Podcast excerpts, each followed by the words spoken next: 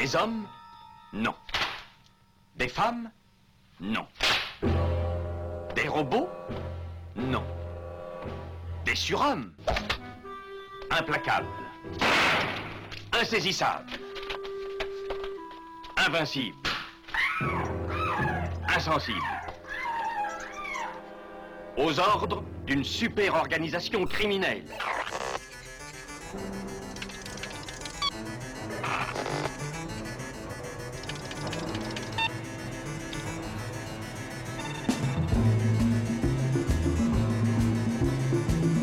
Rien n'est impossible. Culture prohibée. Bienvenue pour ce nouvel épisode de Culture Prohibée. Culture Prohibée, c'est l'émission hebdomadaire de la culture planète du Ciboulot animée par l'équipe des films de la Gorgone. Pour en savoir plus, rendez-vous sur le site www.lesfilmsdelagorgone.fr. Nos précédentes émissions déjà diffusées sur cette antenne sont disponibles sur Deezer, iTunes, PodCloud et Spotify. Culture Prohibée, c'est aussi un profil Facebook et un blog culture-prohibée.blogspot.fr. J'ai jamais travaillé pour le cachet. Oui, mais je me doute. Sinon, je serais riche au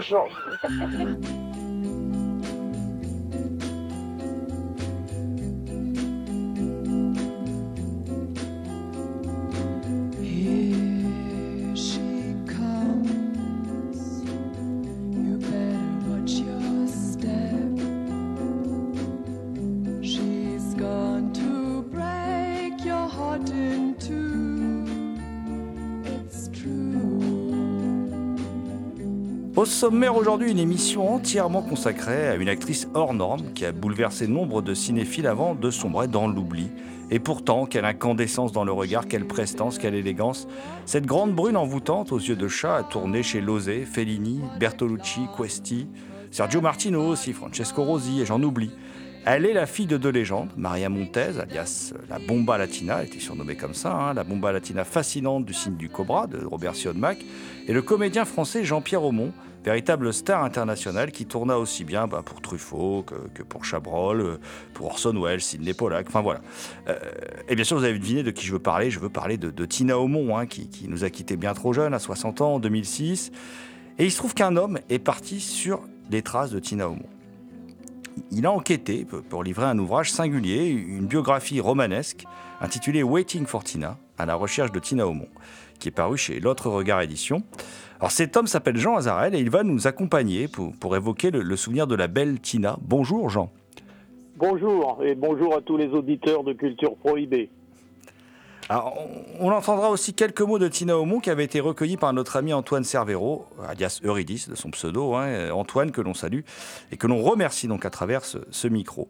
Euh, je voulais commencer par une question, Jean Azarel, qui, est très basique, mais en même temps, voilà, euh, qu'on est en droit de se poser, c'est pourquoi vous avez eu envie, vous avez choisi et eu envie d'écrire ce livre sur Tina Aumont Alors, il y a, effectivement euh, plusieurs raisons complémentaires. Euh, je crois que la première, euh, historiquement parlant, ben, c'est 1974. J'avais tout juste 20 ans et j'ai découvert, comme vous le disiez, ce regard extraordinaire de Tina Aumont dans un film de Philippe Garel qui s'appelle Les Hautes Solitudes, où elle apparaissait aux côtés d'autres légendes, hein, Gene Seberg et, et Laurent Terzieff. Et puis, euh, elle m'a accompagné de, loin en loin toute ma vie. Et, puis, à son décès, euh, trois ans après, je me suis rendu compte qu'elle passait par perte et profit. euh, il n'y avait rien sur elle, pas de livre, pas de témoignage. Donc, je, me suis lancé. C'était aussi une façon pour moi de, rendre grâce à toute une époque et une génération qui ont bouleversé ma vie. D'ailleurs, le livre, il est écrit comme un polar. Vous êtes même poursuivi par d'étranges représentants des forces de l'ordre, je n'en- dirai pas plus. Euh, pourquoi ce choix d'écriture, en fin de compte Et c'est ça qui le rend addictif d'ailleurs aussi. hein? Eh ben, je, ne voulais surtout pas euh, faire une biographie classique qui part de la naissance, euh, l'âge, l'âge mûr, la, vieillesse, même si la, la Tina a été trop courte, hein, bien sûr. Donc, je, voulais vraiment faire quelque chose qui, rende compte finalement de, ce qu'elle est pour moi, une personnalité quand même très fragmentée, très très protéiforme, et, c'est comme ça que j'ai eu euh, bon l'idée de faire un petit peu une bio à l'envers, elle l'est pas complètement, avec, avec un fil rouge qui est effectivement euh, cette recherche euh, du biographe qui est euh, en même temps euh, suivi par un flic dont on ne saura jamais très bien pourquoi, mais qui est lui-même à la recherche de Tina Aumont. Voilà. D'ailleurs, pour le livre, on peut dire que vous avez travaillé un peu comme, comme un détective. hein, Vous, marchez sur ses traces, vous, vous allez dans son, dans son quartier, vous vous imprégnez de son vécu. En quoi c'était important pour vous de procéder de la sorte pour écrire le livre? Ben, je, je suis parti d'une page euh, blanche hein, euh, complètement, donc j'ai effectivement joué euh, le détective. hein. Il a fallu remonter tout un tout un écheveau de, gens qui l'ont connu, qui l'ont aimé, qui ont tenté sans succès de la de la de la sauver. Et, et- finalement, c'est c'est un peu une écriture puzzle, mais mais parce que la vie de Tina est un est un puzzle.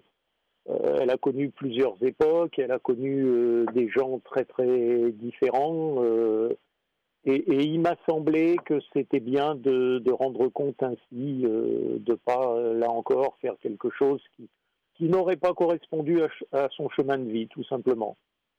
Et puis, vous, nous rappelez aussi que vous êtes également poète, puisque bah, vous avez écrit par exemple Trois trous dans la, dans la fièvre, qui sont parus aux éditions Saint-Germain-des-Prés en 97. Et Waiting for Tina voit chacun de ces chapitres introduit euh, par un poème. Et pourquoi là ce choix justement de, la poésie euh, pour introduire chacun des chapitres? Alors bon, c'est vrai que je, viens de la poésie, même euh, j'en écris encore, mais enfin j'en suis maintenant aussi sorti, et je crois que c'est bien aussi de ne pas se contenter à un seul genre, mais je, voulais aussi rendre compte finalement euh, ben, de la forme de poésie simplement qui émanait de Tina Aumont. Euh, bon, on a parlé de son regard, mais tout son personnage, cette aura, cette grâce, pour moi, c'est profondément poétique. Donc c'était bien, je pense que chaque chapitre s'orne euh, bah, d'un petit poème qui, qui rend compte aussi un peu différemment de mon ressenti par rapport à elle, euh, en prenant aussi euh, des têtes de chapitres qui sont des clins d'œil bah, à des noms, à des noms de films ou à des, ou à des chansons également, puisque bah, Tina était évidemment euh, actrice, mais, elle était aussi, elle avait aussi une vie musicale dans sa façon d'être, quoi. Voilà. Mhm. Non, mais bien sûr. Et puis, il y a- bah, est-ce qu'on peut dire, du coup, en fin de compte, que. Parce que j'étais en train de me replonger dans votre livre, là, je regardais les noms de chapitres, du coup, parce que Ouais, c'est vrai ouais, qu'il y a, ouais. il y, a, il y a des- il y a des titres qui sont, je pense, aux portes du Pacadis, tout ça. Enfin, bon, des choses. euh, On reviendra Alors sur. voilà, il y a quelques petits jeux de mots, les portes du Pacadis, effectivement. L'addiction tue l'addiction.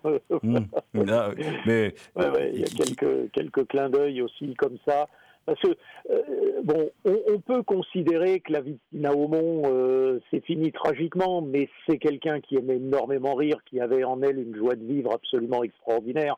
Et ça, malgré ses périodes de déprime, et elle en a eu, elle a quand même toujours été portée euh, par, ce bonheur de jouer d'abord, et puis, par cette, joie de, partager avec les gens. C'est quelqu'un qui était resté très très simple, même au moment de, sa grandeur, hein, au début des années 70, où, comme vous l'avez rappelé, elle a quand même tourné avec les plus grands, et notamment en Italie, où quelque part, elle était aussi, elle, sur les traces de sa mère, Maria Montes, qui est décédée euh, quand Tina avait 5 ans, hein, dans des conditions, elle aussi, tragiques.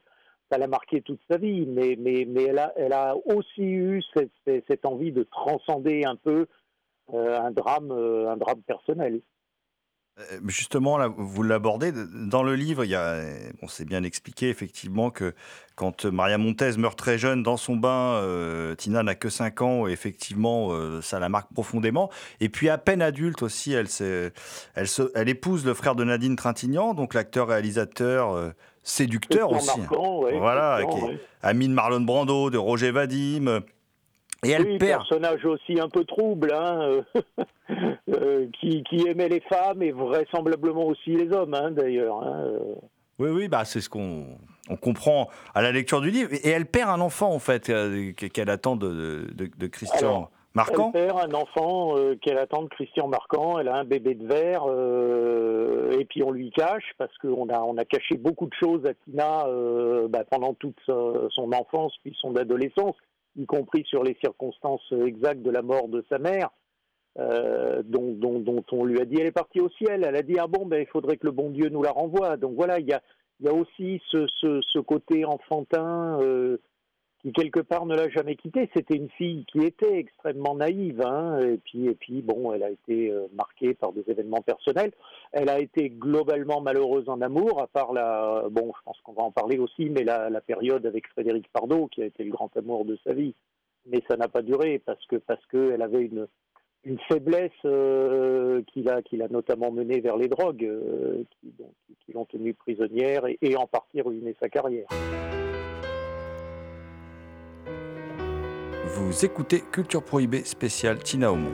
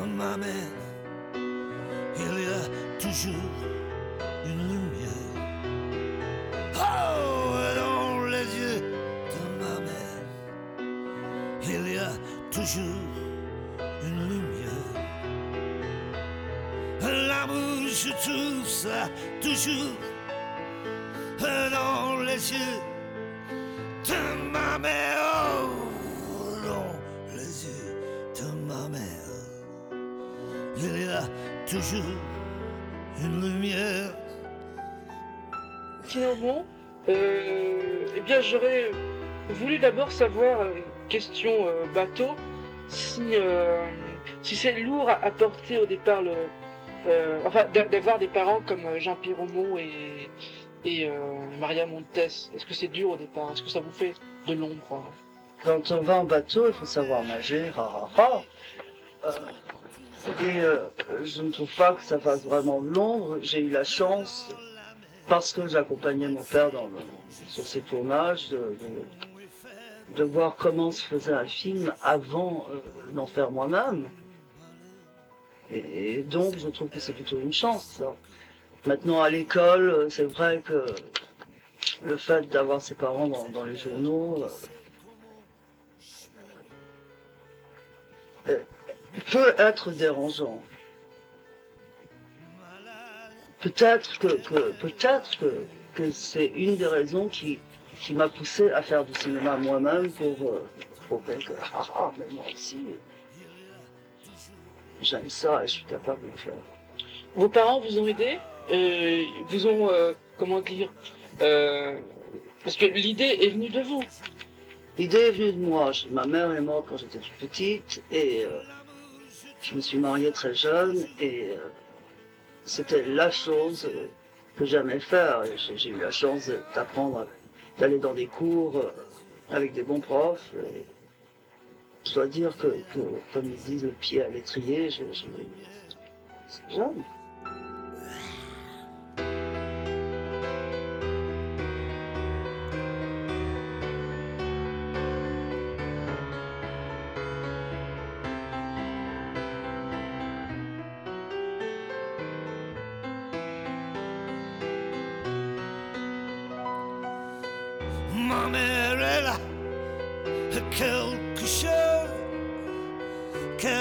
Chose de dangereux, quelque chose d'une allumeuse, quelque chose d'une merde dans les yeux de ma mère. Il y a toujours une lumière. Oh, dans les yeux de ma mère, il y a toujours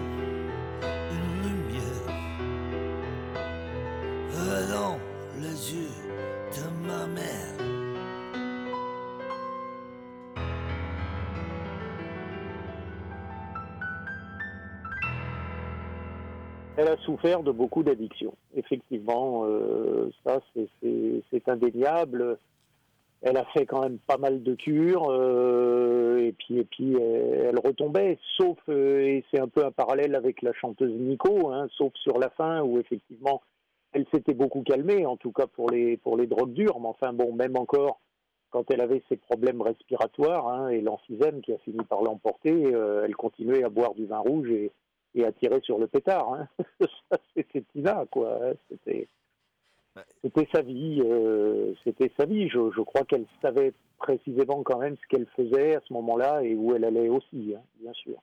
Oui, oui, bien sûr. Bah, après, euh, c'est aussi, enfin, vous, l'abordez dans le livre, hein, à un moment, il y, a- il y a toute une partie euh, bah, où vous évoquez effectivement sa toxicomanie, sans détour d'ailleurs. euh, et et, euh, vous comparez aussi Tina Aumont à, à d'autres actrices très belles. D'ailleurs, je pense à Lily Carati, par exemple, qui a, qui a connu une oui, destinée oui, tragique, broyée un peu par cette industrie du, du cinéma. et pourtant, et pourtant, il y a quelque chose qui, qui- qui revient tout le temps euh, avec Tina Aumont, c'est que quand on la voit à l'écran, rien ne transparaît, quoi. Rien ne transparaît. Oui, oui, non, mais ça, tous les témoignages, les gens qui l'ont côtoyée ont dit que c'était absolument euh, extraordinaire parce qu'elle restait, elle restait lisse, quoi. hein. C'est, une fille qui n'a pas été physiquement abîmée euh, par la drogue. hein. Euh, bon, comme on dit vulgairement, elle avait quand même une santé de, cheval. hein. Elle a jamais, elle a jamais fait vraiment d'overdose. Non, non, elle est toujours, elle est toujours passée à travers qui me laisse à penser aussi que euh, savait quand même précisément euh, ce qu'elle faisait, jusqu'où elle pouvait aller, même si elle a été très très loin, hein, euh, y compris euh, dans, des, dans, des moments de déchéance, hein, qui l'ont notamment mené à un moment. alors à l'époque, c'était la, la mode. Aujourd'hui, euh, on est passé aux d'autres choses avec la vidéo, mais à faire euh, des photos qu'on peut qualifier de, de porno soft. Allez, on va dire ça comme ça. Oui, oui, le- le- pour, le, pour le magazine Les Aurais, où bah, Il y a Marie Zamel qu'on avait fait aussi, mais Il y a Marie Zamel, ouais, ouais, ouais, bah, toutes les actrices de cette euh, de cette époque, hein, des années 80. hein, euh, bon, c'est un peu le côté obscur du, du 7e art. hein, euh. bon, aujourd'hui, ça a beaucoup bougé, euh, peut-être même dans l'excès inverse, on le voit avec les Adèle Haenel, par exemple, mais, c'est une époque où quand même la femme était, était quand même... euh, elle n'avait pas vraiment une force euh, importante pour refuser, quoi. hein, euh, elle était quand même un peu, euh, alors je dirais pas de la chair à canon, ça, ça serait injuste, mais trop fort, mais de la chair à sexe. hein, euh. Et Mm. beaucoup d'actrices, effectivement, euh, en sont passées par là parce qu'elles avaient besoin d'argent pour acheter de, de la cam. Oui, et puis il faut préciser aussi que euh, si ce sont des photos avec euh, des mises en scène pornographiques, les actrices ne s'adonnent pas à des activités pornographiques sur ces photos. Non. Voilà. absolument, Voilà. 'absolument, absolument, Donc, euh, On est, on, est- on est encore loin de la sextape qui a remplacé aujourd'hui un peu tout ça. Voilà, quand on, absolument, absolument, ouais, bien Mm. sûr. Et euh, vous êtes, bah, on, on était un peu dans, on, est- on va rester dans cette histoire de drogue. On va, on va pas passer tout l'entretien dessus, hein, mais parce que Non, parce que c'est pas vraiment le sujet non plus. Exactement. Mais, C'est- un, un fil conducteur, euh, bien sûr, euh, sur toute sa carrière. hein. Et, et justement, je, je- je- je veux utiliser un peu cette histoire qui lui est arrivée parce qu'en gros, euh, elle s'est fait livrer des, des- des petites statues de Bouddha avec de la, de la drogue à l'intérieur et puis elle a décidé de pas rentrer en Italie parce qu'elle savait que si elle rentrait, euh, elle était condamnée et elle irait en prison et elle irait en prison comme Pierre Clémenti. Pierre Clémenti qui a fait 17 mois de détention. Euh, et il y a un vrai parallèle qui est fait dans votre livre avec Pierre Clémenti, c'est-à-dire euh, ce sont un peu les deux anges déchus de cette génération d'artistes, quoi. Oui, oui, bah, c'est des gens qui ont cru, euh, comme beaucoup d'autres, hein, à cette période, euh, bon, qu'on peut euh, un peu abusivement, mais enfin, c'est pas complètement faux, qualifier de post-68 heures, où on a cru que tout était possible, tout était permis. Et malheureusement, bon, l'Italie était à l'époque en pleine période Brigade Rouge et il y avait une répression très très forte qui s'abattait. et Clémenti en a fait les frais. c'était entre guillemets l'exemple, quoi. hein, et évidemment, euh, Tina ne voulait pas, et je pense qu'elle a bien eu raison, euh, faire de la, de la prison. Et du coup, elle a fui l'Italie, où elle était quand même une véritable, une véritable vedette. Hein. euh, Comencini, euh, Bolognini, qui, avec qui elle a fait des films extraordinaires, hein, Metello notamment. Euh, et, et quand elle est rentrée en France, par contre, effectivement, où elle avait quand même peu tourné jusque-là, hein, au tout début, il y a eu le Vadim, bon, Garel, mais c'est très confidentiel. Personne euh, ne savait, et tout le monde avait oublié déjà Tina Aumont hein, au début des années 80. Et Ah, elle a eu beaucoup de mal à se relancer sans jamais vraiment y parvenir. Et, et c'est vrai, on l'oublie, mais euh, moi, par exemple, j'adore le cinéma italien. C'est par le cinéma italien que je connais Tina Aumont. Sincèrement, hein, c'est- pas par le, le, ci- le cinéma français. Je, je l'ai vraiment découvert, à- découverte pardon, avec le cinéma italien. Absolument, oui, oui, mais c'est le cinéma italien qui a fait sa carrière, et notamment dans ses films à costume qu'elle adorait, hein, parce que euh, on, a voulu à un moment lui faire jouer des rôles effectivement euh, un peu de bimbo, hein, comme, on dit maintenant, mais, c'est quelque chose qui l'intéressait pas. Euh, et on oublie aussi qu'elle a fait, elle aurait pu faire une très grande carrière de mannequin parce qu'elle avait quand même des, dimensions et des formes superbes. Hein. Braun disait que c'était une des dix plus belles filles du monde, ce qui veut à la fois rien et tout dire. Euh, et, elle, faisait la une des magazines. euh, elle était, elle était, on, on- on la- voyait partout, quoi, à un moment. Y, compris d'ailleurs un peu en France, hein, mais c'est vrai qu'on la voyait plus sur les, les unes magazines comme Paris Match euh, que pour la filmographie, absolument.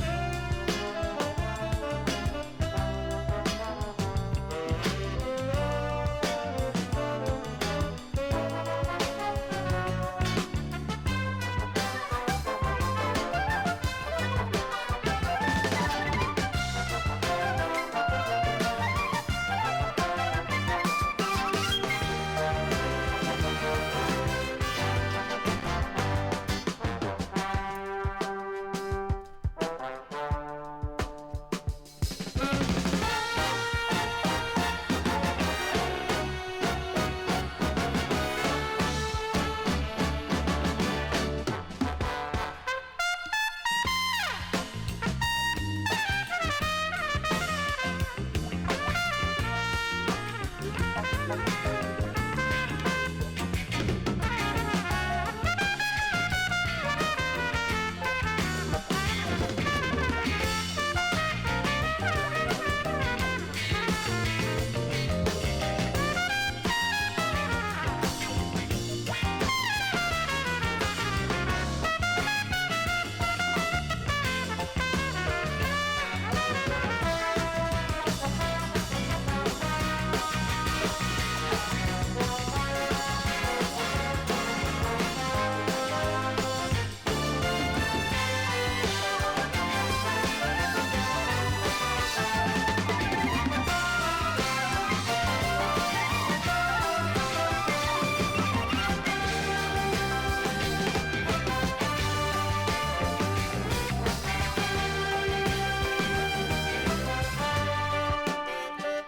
écoutez Jean Azarel, auteur de Waiting for Tina, à la recherche de Tina Aumont, paru chez L'autre Regard, édition au micro de Culture Prohibée.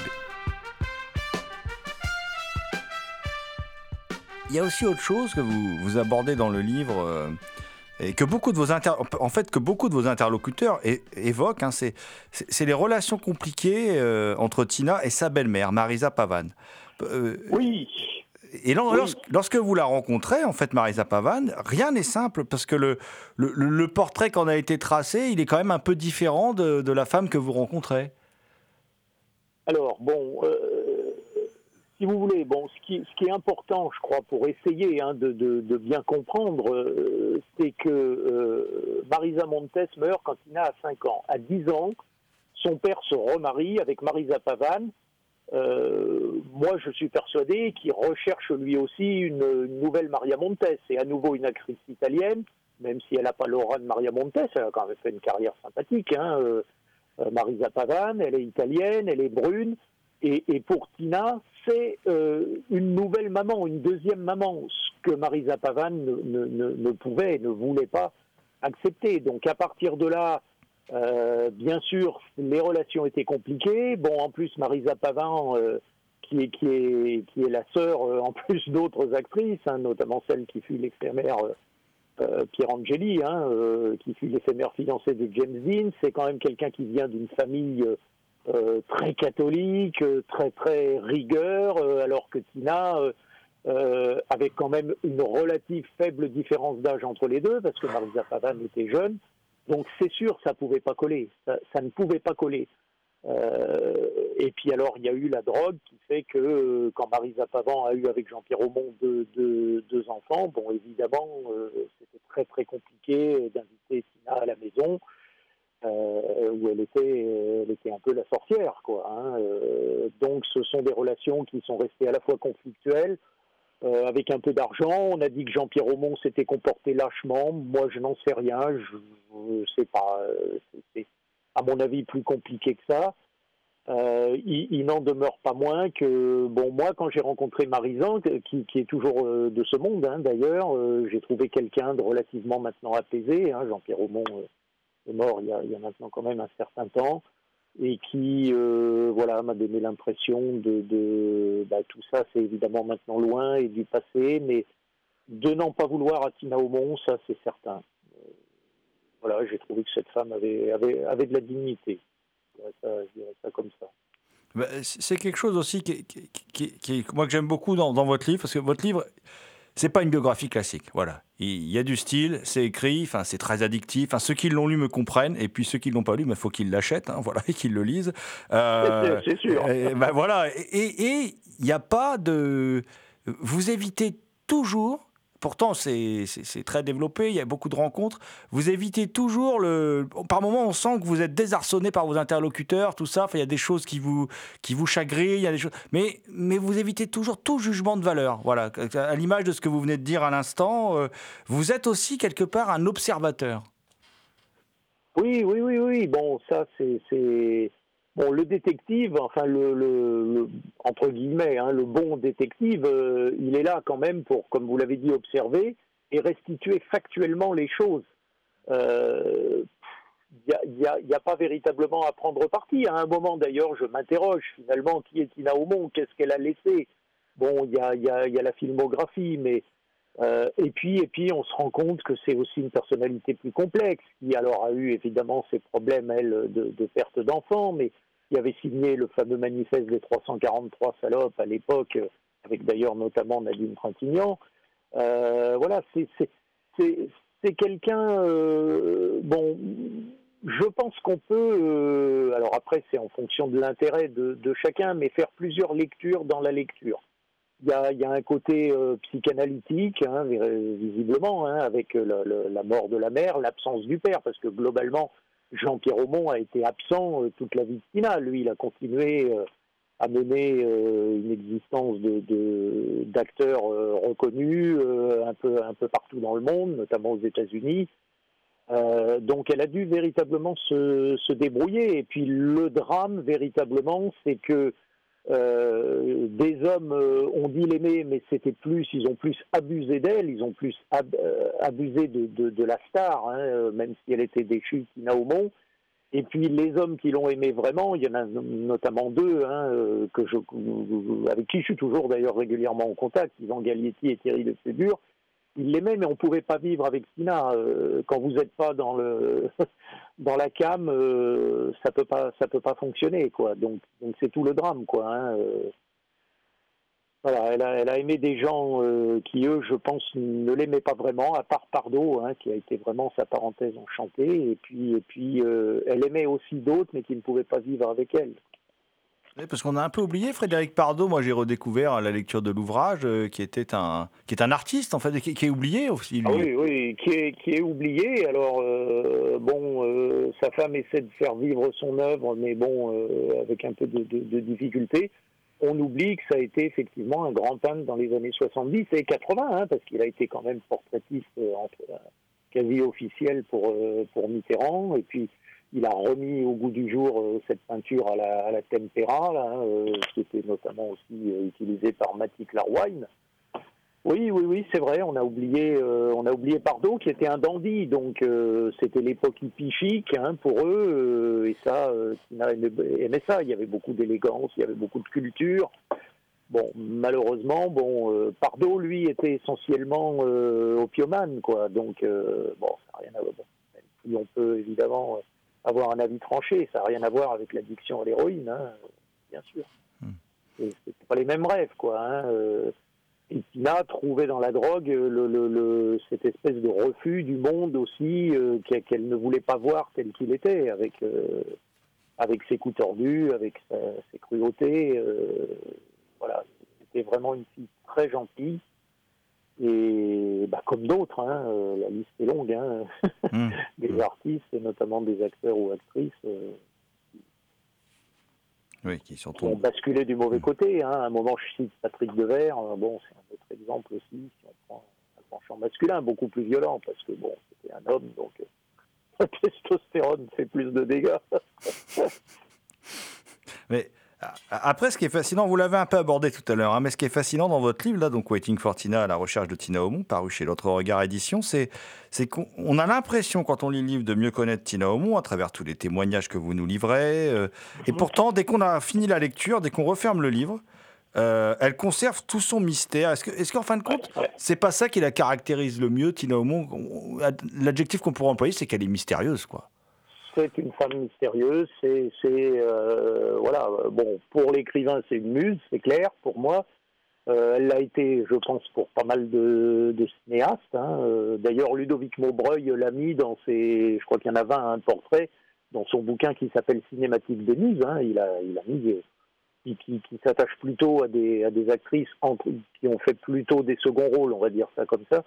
Euh, voilà, donc c'est sûr que Tina Aumont garde son aura, son mystère. euh, oui, oui, oui, euh, elle avait cette capacité à la fois de donner tout en se retranchant dans, son monde à elle, qui reste effectivement en partie mystérieux. Moi, je, le dis à la fin du livre, alors bon, on peut ne pas être d'accord, hein, bien sûr, mais, il y a une forme de sainteté moderne chez elle, hein, c'est évident, quoi. Parce qu'elle a quand même bouleversé la vie de tous les gens qui l'ont rencontrée, hein, que ce soit les hommes ou les femmes. Alors, à part, comme je l'ai dit, quelques abrutis qui ne se sont pas bien comportés avec elle, mais, mais tous les gens qui l'ont fréquentée, euh, même dans des rapports euh, professionnels, euh, Bernardo Bertolucci était fou au bon. hein. Il a, D'ailleurs, c'est un des rendez-vous manqués du livre, un peu Bernardo Bertolucci. Euh, C'est un frustrant. rendez-vous téléphonique. C'est un rendez-vous Ouais. téléphonique. Mmh. C'est frustrant du coup. Moi, j'adore Bertolucci, donc c'est frustrant. Voilà, c'est. Ouais, ah oui, oui, ouais, oui, mais bon, il y a. Vous savez, le, le détective est de temps en temps, malheureusement, euh, comme je n'ai pas pu, il n'a pas voulu, euh, malgré plusieurs tentatives, euh, rencontrer euh, Blaise, qui a été le, le- le dernier homme de sa vie, qu'il a accompagné euh, sur les dernières années, qui je pense était difficile pour elle, mais, mais aussi pour lui. Et bon, moi, je, je, je respecte, hein, et je, voilà. Un choix que- je comprends tout à fait. Bon, et puis il y a eu suffisamment de- de- d'informations et de choses qui, je pense, ne font pas passer à côté euh, des dernières avis de, de- de la vie de Aumont, qui avait trouvé un peu un double, en quelque sorte, aussi avec Alain Pacadis, hein, qui a été euh, un compagnon de, de dérive, mais en même temps de bringue mémorable. hein. Euh, c'était- C'était fou, hein, l'époque Paca, qui s'est mal fini pour lui, encore plus vite que pour Tina. Et, mais c'était aussi euh, une sacrée époque, dix ans après la, la période psychédélique.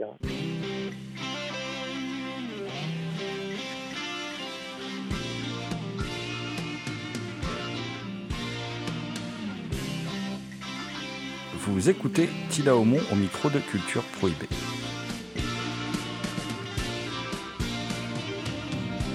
68, Partner de Bernardo Ber- Bertolucci. Alors, moi, j'ai Carmen, mais j'ai Partner et Lily aussi. Ah, c'est en 69. Et euh, ça vous a plu? C'est quoi?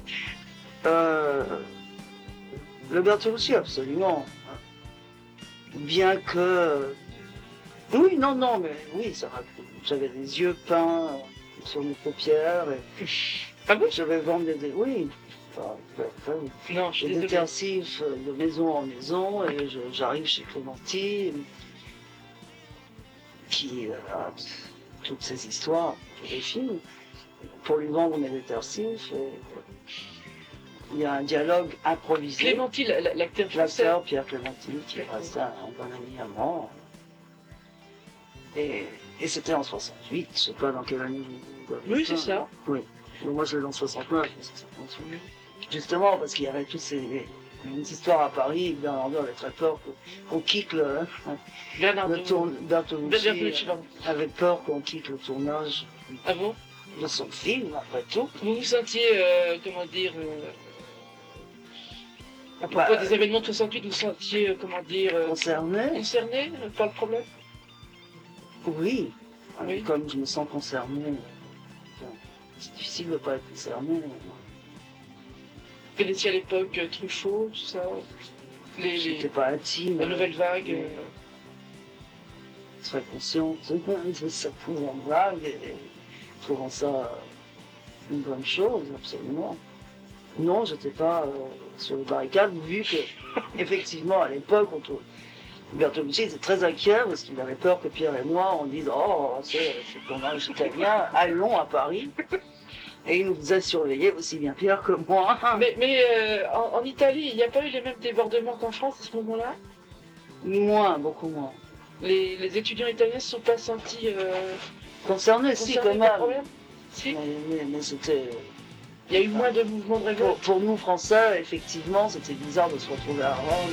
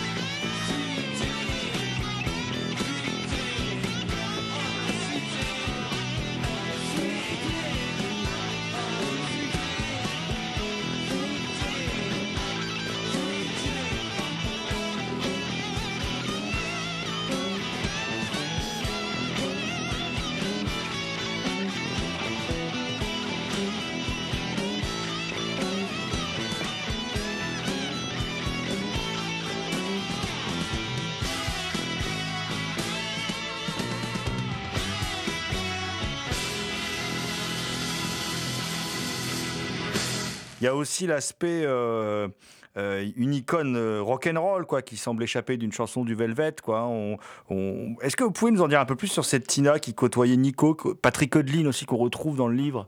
Godlin, euh, Johnny Saunders, hein, par l'intermédiaire d'Octavio, voilà, c'était des gens, ah oui, qui étaient euh, quasi émerveillés devant, Tina Aumont, euh, qui, leur a appris plein de choses, y compris pour se shooter, apparemment, enfin c'est ce qu'il dit. Euh, mais, bon, oui, c'était. elle avait une très belle voix. hein. À un moment dans le livre, je crois que c'est Isis hein, qui, dit, elle aurait pu chanter du rock en fait. Hein. Parce qu'elle parce qu'elle chantait bien. hein. Bon, malheureusement, c'est un, un aspect qui n'a jamais été euh, exploité au bon sens du terme. Et puis, et puis, euh, c'est une fille qui adorait euh, tout ce qui était, bien sûr, un peu marginal en matière d'art, mais enfin, bon, elle adorait la science-fiction, elle adorait le rock'n'roll, elle adorait le jazz. hein. C'était une fondue de, de Billie Holiday, hein, notamment. Bon, Haute destin tragique, hein, où on peut trouver aussi des, des connivences là entre les deux. Euh, donc elle aimait énormément ce, ce, ce milieu-là, oui, absolument. Et- c'est aussi votre livre, c'est aussi, je trouve, l'histoire. Vous l'avez un peu dit hein, tout en, début de cet entretien, mais euh, l'histoire d'une certaine, euh, d'une certaine contre-culture. De, de, de- de toutes les- vous avez expliqué que vous l'avez découvert avec Les Hautes Solitudes. C'est un film de 74 de Garel avec Gene Seberg, donc Nico, Laurent Terzieff. Euh, Est-ce qu'on peut dire que, que, que Waiting for Tina, c'est aussi un livre sur toute cette créativité, cette effervescence qui accompagnait les, les années 70 Ah oui, oui, oui. Bon, là, euh, un peu plus égoïstement, hein, pour moi, euh, bon, moi, c'est cette période qui, m'a fait naître une deuxième fois à la vie hein, et qui m'a donné le goût d'écrire parce que, bon, malheureusement, je, chante comme un pied, donc c'était compliqué de ce côté-là. Mais bon, l'écriture, bon, j'ai aussi un atavisme familial parce que mon père aussi était écrivain, donc. euh, donc voilà, j'ai- pris ce, côté-là, effectivement. Mais voilà, oui, oui, c'est aussi euh, essayer de réhabiliter, parce que bon, l'histoire, c'est toujours pareil. Hein, euh, on vous parle de la Beat Generation, euh, les gens connaissent Berouf, Kerouac et Ginsberg. Et il y a tout un tas de poètes et d'écrivains derrière extraordinaires, comme Bob Kaufman, par exemple, que moi j'ai découvert bien plus tard. Et puis dans la contre-culture, c'est pareil, quoi. hein. Il y, a, y a plein de gens qui ont fait des choses superbes, qui aujourd'hui sont un peu passés euh, à travers. C'est pour ça que, bon, euh, voilà, quand j'ai rencontré Françoise Clavel, qui, a, été, qui a eu toute une histoire aussi avec Libération, avec, euh, enfin, avec toute cette free presse de l'époque. non, non, j'ai voulu aussi témoigner de la richesse de, de cette époque qui était peut-être un peu foutraque, mais bon, la créativité, c'est ça aussi. Hein. On réussit pas un chef-d'œuvre à tous les coups, quand même. Et, puis, et vous rencontrez Catherine Ribeiro qui dit qu'elle qu'elle croisait Tina chez son, chez son coiffeur, Voilà. mais qui est, Alors, qui est quelqu'un qu'on a oublié aussi, qui est, qui est une sacrée, sacrée roqueuse, on peut dire. l'extraordinaire chanteuse, complètement aussi oubliée malheureusement aujourd'hui. Bon, je sais pas où elle en est là, parce qu'elle a eu un, un AVC là il y a, il y a quelques mois. Euh, soignée en Allemagne, mais euh, voilà, il y a effectivement des gens comme ça qui apparaissent dans le, dans le livre, qui sont euh, des témoins. euh, Marie-France, hein, bien sûr aussi. euh, Fabienne Schein, qui elle continue à tourner avec avec Shakin Street, qui est qui est une, une hard rockeuse elle, hein, qui est venue du punk, hein, qui était très amie, qui a fréquenté Tina à la période italienne, puisqu'à l'époque elle partageait la vie de Klaus Kinski. Voilà, tous ces gens se racontent et ils donnent chacun, je pense, un éclairage. Enfin, c'est une pièce du puzzle.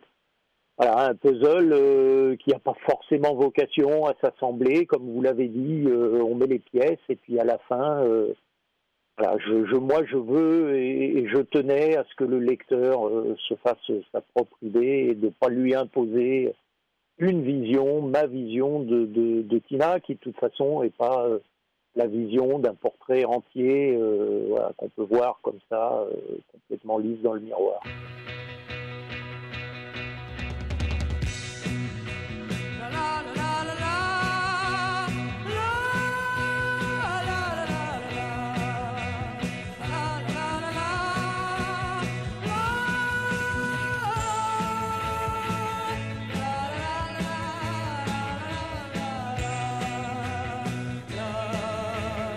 Écoutez Culture Prohibée spéciale Tina. Le lit de la Vierge de Philippe Garel, vous vous rappelez de ça? Oui. 69 Euh, voilà, quelqu'un que je ne fréquente plus et qui, qui a du succès maintenant. Ce film a compté pour vous? Oui, Oui. parce que parce que c'est un film que j'ai fait pour un pour faire partie d'un projet qu'on faisait entre amis. Enfin, c'est l'impression que, que, que j'avais à l'époque. Et j'ai fait aussi les hautes solitudes avec Garel, avec et Je l'ai même pas vu. J'ai fait un extrait le soir à la télé. Je crois qu'il n'y avait pas de son. Ça, c'est frustrant. Il n'y avait pas de scénario et, je crois bien qu'il n'y avait pas de son. Enfin, on, on improvisait. Et effectivement, il avait une très belle caméra qui, qui, mettait sur le pied. C'était très soigné, euh, je veux dire, d'autres amis, etc. Mais il n'y avait pas de scénario ni de- d'histoire précise. Donc c'est bien de, de- de- de faire confiance aux, aux comédiens, mais il faut quand même qu'il y ait un coup de taxe.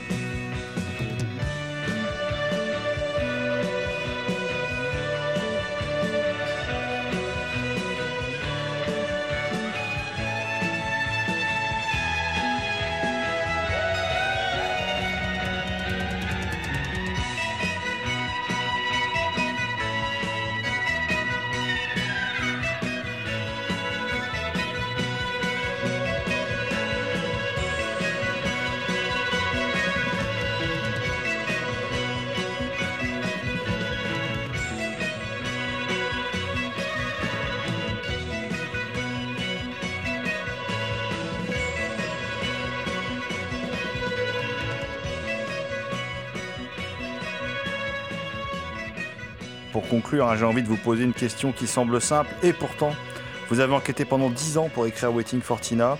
Vous êtes parti à sa recherche, hein, euh, comme le dit le titre. Mais est-ce que vous pensez euh, que Tina elle-même, s'est- est-ce qu'elle s'est trouvée elle-même, j'ai envie de dire, voilà, du- durant sa propre existence?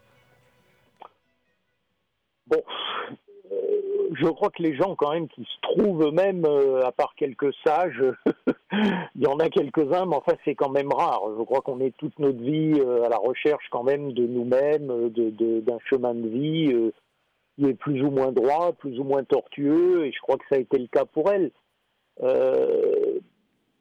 Moi, je pense quand même que dans les dernières années de sa vie, elle, avait, elle avait acquis une forme de, sérénité. Elle savait qu'elle qu'elle allait vers la fin. Elle, elle l'acceptait et puis elle continuait euh, à faire euh, à faire ce qu'elle aimait, à part malheureusement le cinéma, puisque bon, le dernier à l'avoir fait tourner, c'est c'est euh, bon à cheval 2000-2001, euh, Nadine Trintignant dans ce téléfilm où elle a un rôle extraordinaire, où elle joue la, la, la mère de, Marie Trintignant. Et puis Jérôme Denisol, c'est 40 secondes dans la mécanique des femmes, où elle dit à peu près tout en 40 secondes, quoi. Il y a 13 adjectifs qu'elle dit, sont censés qualifier le personnage et qui, je, crois, lui, ressemblent beaucoup. Donc euh, oui, je crois qu'elle euh, elle savait en partie qui elle était, euh, une princesse noyée, une enfant perdue, qui a vécu avec ça, avec des blessures, et puis avec quand même beaucoup de beauté, beaucoup de grâce, beaucoup d'élégance. Ça, c'est quand même pas donné à tout le monde, quoi. hein. Elle est, elle est jamais tombée dans des luttes de pouvoir, de, de, de, de sexe. Bon, euh, elle a eu, euh, elle a eu cette addiction, effectivement, euh, et que tournait des tout petits bouts, parce que, bon, comme je le dis dans le livre, euh, et Nadine Trintignant me l'avait dit, bon, euh, les assurances ne voulaient pas couvrir. Elles disaient, bon, euh, il y, a, un problème pendant le tournage, donc euh, c'était plus que des scènes, euh, malheureusement, mais, mais ça fait rien. Pendant ces, ces moments-là, euh, elle irradiait. Elle irradiait complètement. En tout cas, on peut que on peut que conseiller votre ouvrage, hein, qui qui en tout cas moi m'a beaucoup plu, euh, voilà, qui, qui s'appelle donc Waiting for Tina, la recherche de Tina Aumont, euh, qui est paru chez, chez l'autre regard édition. Euh, bah, je vous remercie pour le plaisir de lecture que vous m'avez procuré. hein, et Oui, oui, oui. Bah, écoutez, c'est moi qui vous remercie. Ce que, ce que je voulais simplement rajouter, c'est que ça a été pour moi évidemment une aventure humaine, mais qu'elle continue aujourd'hui grâce à des gens comme vous, parce qu'on s'est rencontrés à travers le personnage, et puis des gens que je continue à voir, euh, qui, m'ont redonné d'ailleurs des éléments. Si on fait, euh, et ça risque d'être le cas en 2021, une, édition, elle sera un peu enrichie parce qu'il y a deux trois choses nouvelles qui, euh, apparaissent. Et puis je vais vous donner un petit scoop euh, avec mon ami Harold Divar qui, qui m'accompagne depuis quatre ans pour la mise euh, en, en paysage sonore euh, de, de mes textes. On va faire euh, 45 minutes, 50 minutes d'extrait de Tina avec euh, avec une musique originale et quelques quelques bandes additionnelles, euh, notamment Billy Holiday et Nick Cave. Voilà, je vous en dis pas plus, D'accord, bon bah mais j'aurai le plaisir euh, le moment venu de vous faire parvenir tout ça. euh, le programme est alléchant en tout cas, mais Voilà, voilà. Eh ben, Et Galietti et Yvan Galietti doit terminer, j'espère euh, aussi l'année prochaine, le documentaire qu'il a commencé il y a déjà 20 minutes. Il devrait faire aussi 45 minutes qui s'appellera Anti-Star Tina avec Mm. euh, des, des- des images qu'il a tournées depuis une trentaine d'années, enfin jusqu'à son décès bien sûr. D'accord, bah écoutez, euh, on espère Voilà, voir tout ça, on espère qu'il ira au bout de son on grand à la œuvre. recherche de Tina, on l'a en partie Hmm. trouvée, mais on va continuer à la chercher. On est, on est quelques-uns et Culture Prohibée en fait partie. Donc merci à vous. Eh ben, merci, merci à vous Jean Azarel, merci à vous. Latinello querisne? Si rissette le cours. Hoc omne quod comprehender. Me concubitum pulcra cum femina esse. Veni.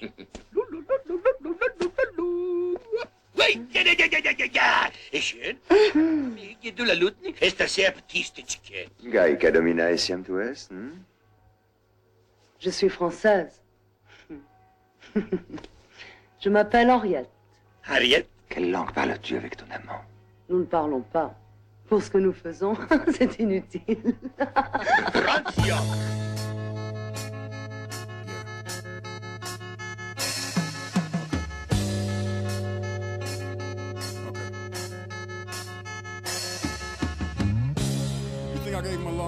Start?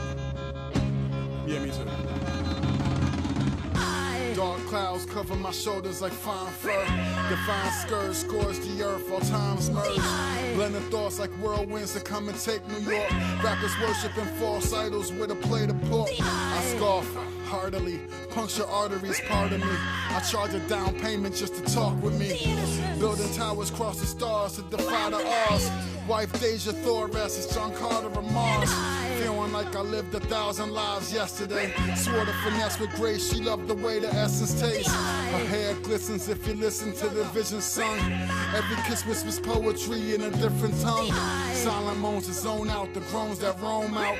More scold than the catacombs, and we home now. Drinking absinthe and mead on alternating evenings. Righteous teachings and speakings to civilize the heathens. Too much sodium, colloquial flows, travel fallopians, home stone blowing red chunks of opium. Get that garbage backy out the hookah. Act like a trooper. Serve these rappers up on a platter with yucca.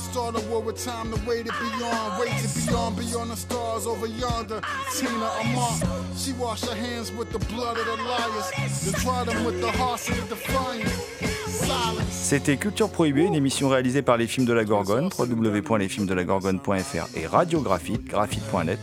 Toutes les réponses à vos questions sont sur le profil Facebook et le blog de l'émission culture-prohibée.blogspot.fr. Culture Prohibée est disponible en balado-diffusion sur Deezer, iTunes, PodCloud et Spotify. Culture Prohibée était une émission préparée et animée par votre serviteur Jérôme Potier, dit la Gorgone, assisté pour la programmation musicale d'Alexis, dit Admiral Lee.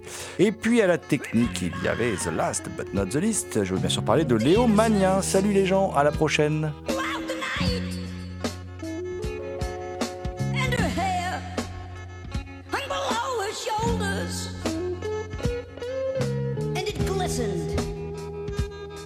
like midnight.